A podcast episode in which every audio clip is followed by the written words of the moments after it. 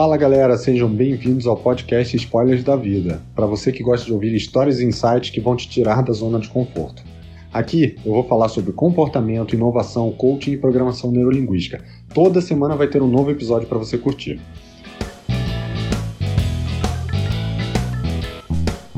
Fala galera, muito bom dia, sejam bem-vindos a mais um episódio do podcast Spoilers da Vida. E nesse 11 episódio da temporada, eu vou falar um pouco sobre crenças, modelos mentais, falar um pouco sobre autoconhecimento e para contextualizar tudo isso, eu vou fazer isso através de uma metáfora, de uma história. Para quem conhece Platão, um matemático e filósofo grego, e ele tem uma história de um livro dele, que é um livro chamado A República, que é a história do mito da caverna. E eu vou usar esse mito da caverna para explicar aqui alguns conceitos e trazer até para os dias atuais, onde a gente tem um mundo com a comunicação mais abrangente, onde a gente tem mídias sociais, onde a gente tem fake news e tem diversas fontes de informação e origens que podem fazer com que a gente mude os nossos comportamentos e as nossas atitudes, muito baseado nas informações que a gente recebe.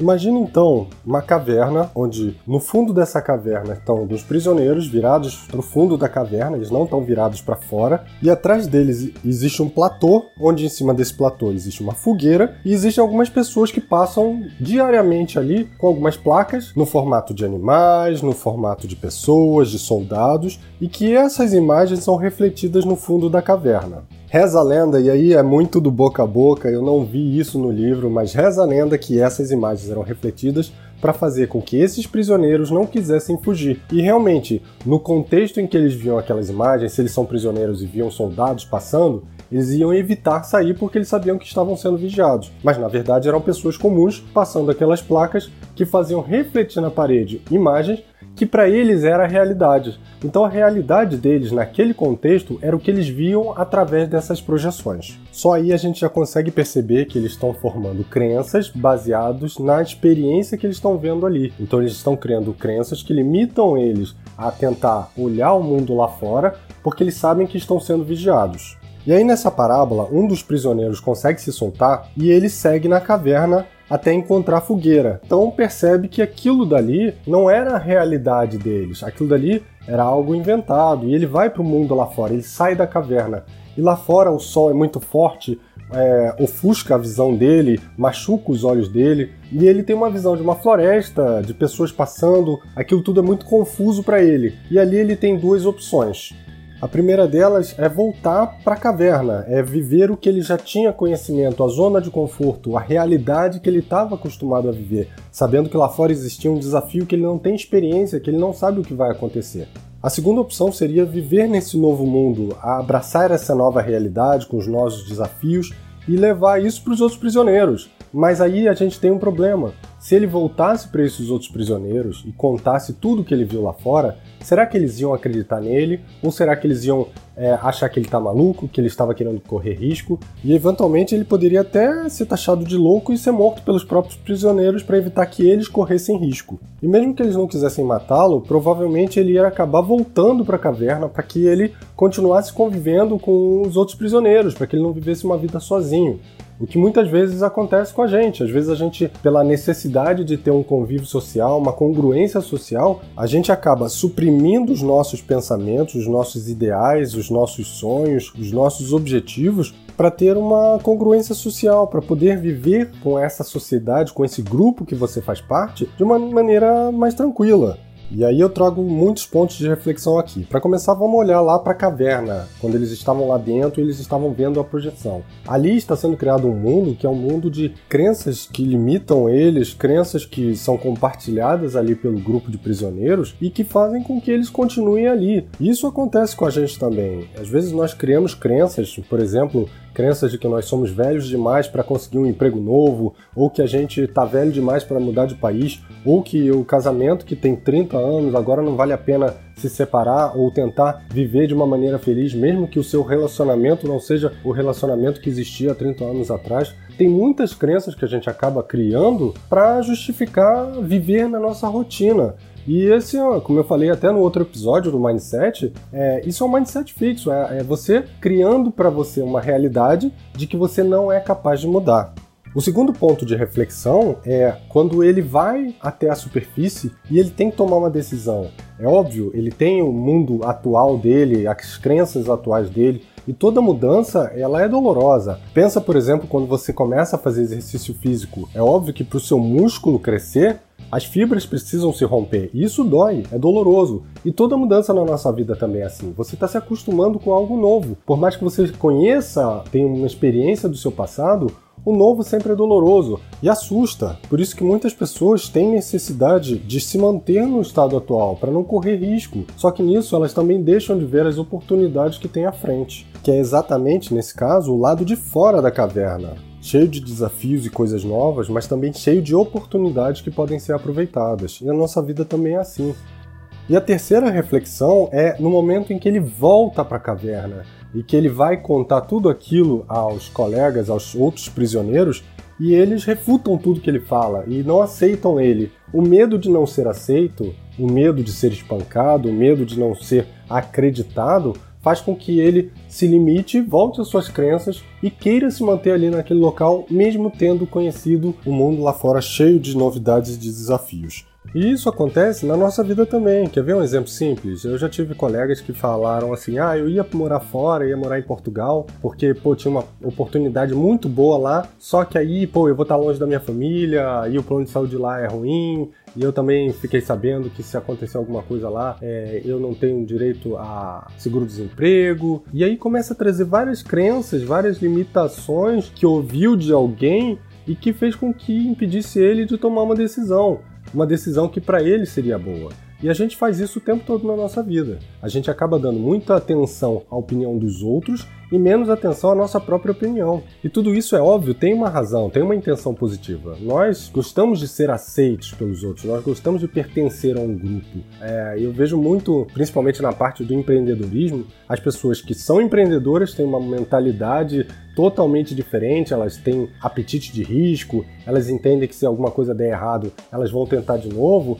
Quando você conversa com alguém sobre empreendedorismo, uma pessoa que não tem essa mentalidade, essa pessoa acha você a coisa mais absurda. Ela fala: Nossa, mas você vai arriscar, vai arriscar um emprego que você tem, vai arriscar uma vida é, onde você tem um salário fixo. E tudo isso são pontos de vista. Não existe o certo e o errado. Óbvio, tem gente que vai gostar de viver no modelo assalariado, pertencendo a uma empresa. Tem gente que vai gostar de pertencer a uma empresa e ter uma mentalidade de empreendedor, modificando as coisas, vendo oportunidades, e vai ter gente que vai querer arriscar realmente. Isso é normal, isso não é um problema. O problema é quando você tem uma mentalidade, mas as crenças das pessoas que convivem com você limitam essa tua mentalidade. Aí sim, isso é um problema. Vamos trazer isso para os dias de hoje. O que, que é essa projeção na parede? Nós vivemos um mundo midiático, né, onde a gente é bombardeado por informação o dia inteiro.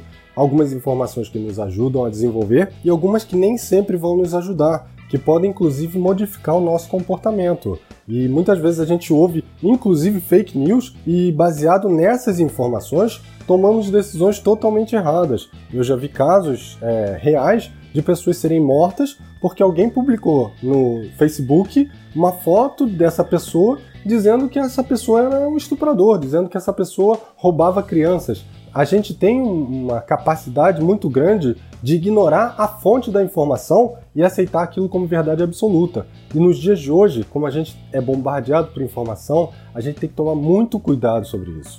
Inclusive, quando você olha para uma rede social, você tem que tomar muito cuidado com o que você vê ali. As pessoas vivem uma vida de Instagram, de Facebook, onde tudo dá certo, onde tudo é perfeito, e você às vezes está pensando na sua vida, querendo projetar a vida de uma outra pessoa. A sua vida é sua, os seus objetivos têm que ser seus. Não tente seguir os objetivos de outra pessoa porque você não sabe as dificuldades que ela teve, você não sabe os passos que ela teve para chegar no momento onde ela está hoje em dia. Você só está vendo lá a pessoa no topo do Everest balançando a bandeira, mostrando que ela é feliz, que ela conseguiu chegar lá e que ela está plena. Mas não necessariamente ela sempre esteve assim. Teve momentos em que ela teve que escalar o Everest. E isso não vai estar no Instagram, não vai estar no Facebook, vai estar muito na dor que essa pessoa passou para sentir essa transformação. Dando um exemplo simplista, mas para contextualizar, a gente pode ver que as profissões estão mudando. Há alguns anos atrás, minha mãe é professora, então, alguns anos atrás, ela estava lá no mimeógrafo, quem nunca ouviu falar vai rir agora, né? Mas estava lá, era tipo uma Xerox, para quem não sabe o que, que é. E ela fazia cópias das provas para aplicar. Hoje em dia, eu vejo nos colégios das crianças, é, tem colégio que já faz prova direto no computador. A criança estuda através de uma projeção, ela tem videoaulas. Então a forma de dar aula está mudando. E aquele professor que não quis se adaptar, hoje em dia ele está fora do colégio. Ele não tem mais como seguir. E é isso que é importante. Não é estar contra os desafios e as mudanças. Na verdade, é saber como eles podem nos ajudar a fazer essa transformação de forma que a gente se desenvolva cada vez mais. E a gente vai estar sempre se desenvolvendo. Isso é uma coisa natural do ser humano, principalmente para acompanhar a tecnologia, que hoje em dia está cada vez mais rápida. Bem, eu já falei de crença, já falei de mindset, dei uma contextualizada aí com a história do mito da caverna, e aí para terminar eu vou falar sobre autorresponsabilidade é, no fundo, independente se ele quis ficar ou se ele queria sair, a responsabilidade do que acontece na vida dele é dele. As decisões que ele tomou vão fazer essa mudança na vida dele. E no final, ele vai merecer exatamente o que ele fez através das decisões dele. Se ele ficar lá com os outros prisioneiros, ele mereceu estar ali. Se ele for para o mundo novo de desafios, ele também mereceu estar ali. E muitas vezes na nossa vida a gente bota a culpa de tudo que acontece nos outros. Ah, é a sociedade, é o presidente, é a SEDAI, é a China, é o dólar. Tudo é o nosso chefe, é a empresa. Tudo a gente tem uma justificativa para dizer que o que acontece com a gente, a culpa é dos outros. E aqui eu trago dois pontos. Um, a decisão de estar no país, de estar no seu trabalho, de estar no seu relacionamento, ela não é dos outros, ela é sua. Então você pode mudar isso. Não são os outros que vão mudar. Você tem que tomar essa decisão e ser responsável pelas mudanças que você vai ter na sua vida. E realmente, tem coisas que não estão na nossa zona de controle. É, é, claro, a gente não controla tudo na vida, mas a gente controla como a gente lida com o que acontece com a gente. É óbvio que se eu ficar doente, eu não queria ficar doente, ninguém pede para ficar doente. É, mas você vai ter que saber como lidar com essa doença. Você pode prostrar, ficar de cama, ou você pode pensar, não, deixa eu aproveitar esse tempo que eu vou estar aqui e eu vou ler alguma coisa, eu vou utilizar esse tempo de uma maneira melhor. Da mesma maneira como quando você está indo e voltando para o trabalho. Você pode escolher, você não tem controle sobre o trânsito, óbvio, mas você pode escolher se naquele momento você vai estar tá deitado, dormindo dentro do seu ônibus, ou se você vai estar tá lendo, estudando, se desenvolvendo. Tudo isso é o que a gente pode fazer com o que não está no nosso controle, mas a decisão e a responsabilidade sobre isso sempre vai ser nossa, ok? Então essa era a mensagem de hoje. Eu espero que vocês tenham gostado. Esse episódio foi um pouquinho mais filosófico e a ideia era realmente trazer um pouco de reflexão para nossa vida, de como a gente tem lidado com as nossas crenças, de como a gente tem trabalhado o nosso modelo mental e o que, que a gente tem ouvido, o que, que a gente tem feito com o que a gente tem ouvido e se realmente a gente é ou não é responsável pelo que está acontecendo com a nossa vida. Espero que vocês tenham gostado. Deixa o seu comentário, não esquece de compartilhar esse episódio e a gente se vê semana que vem. Até segunda, um abraço. Tchau, tchau. Se você curtiu esse episódio, deixe seu comentário aqui embaixo e não se esqueça de compartilhar. Eu vou deixar também os links para as minhas redes sociais na descrição. Um grande abraço e até a próxima!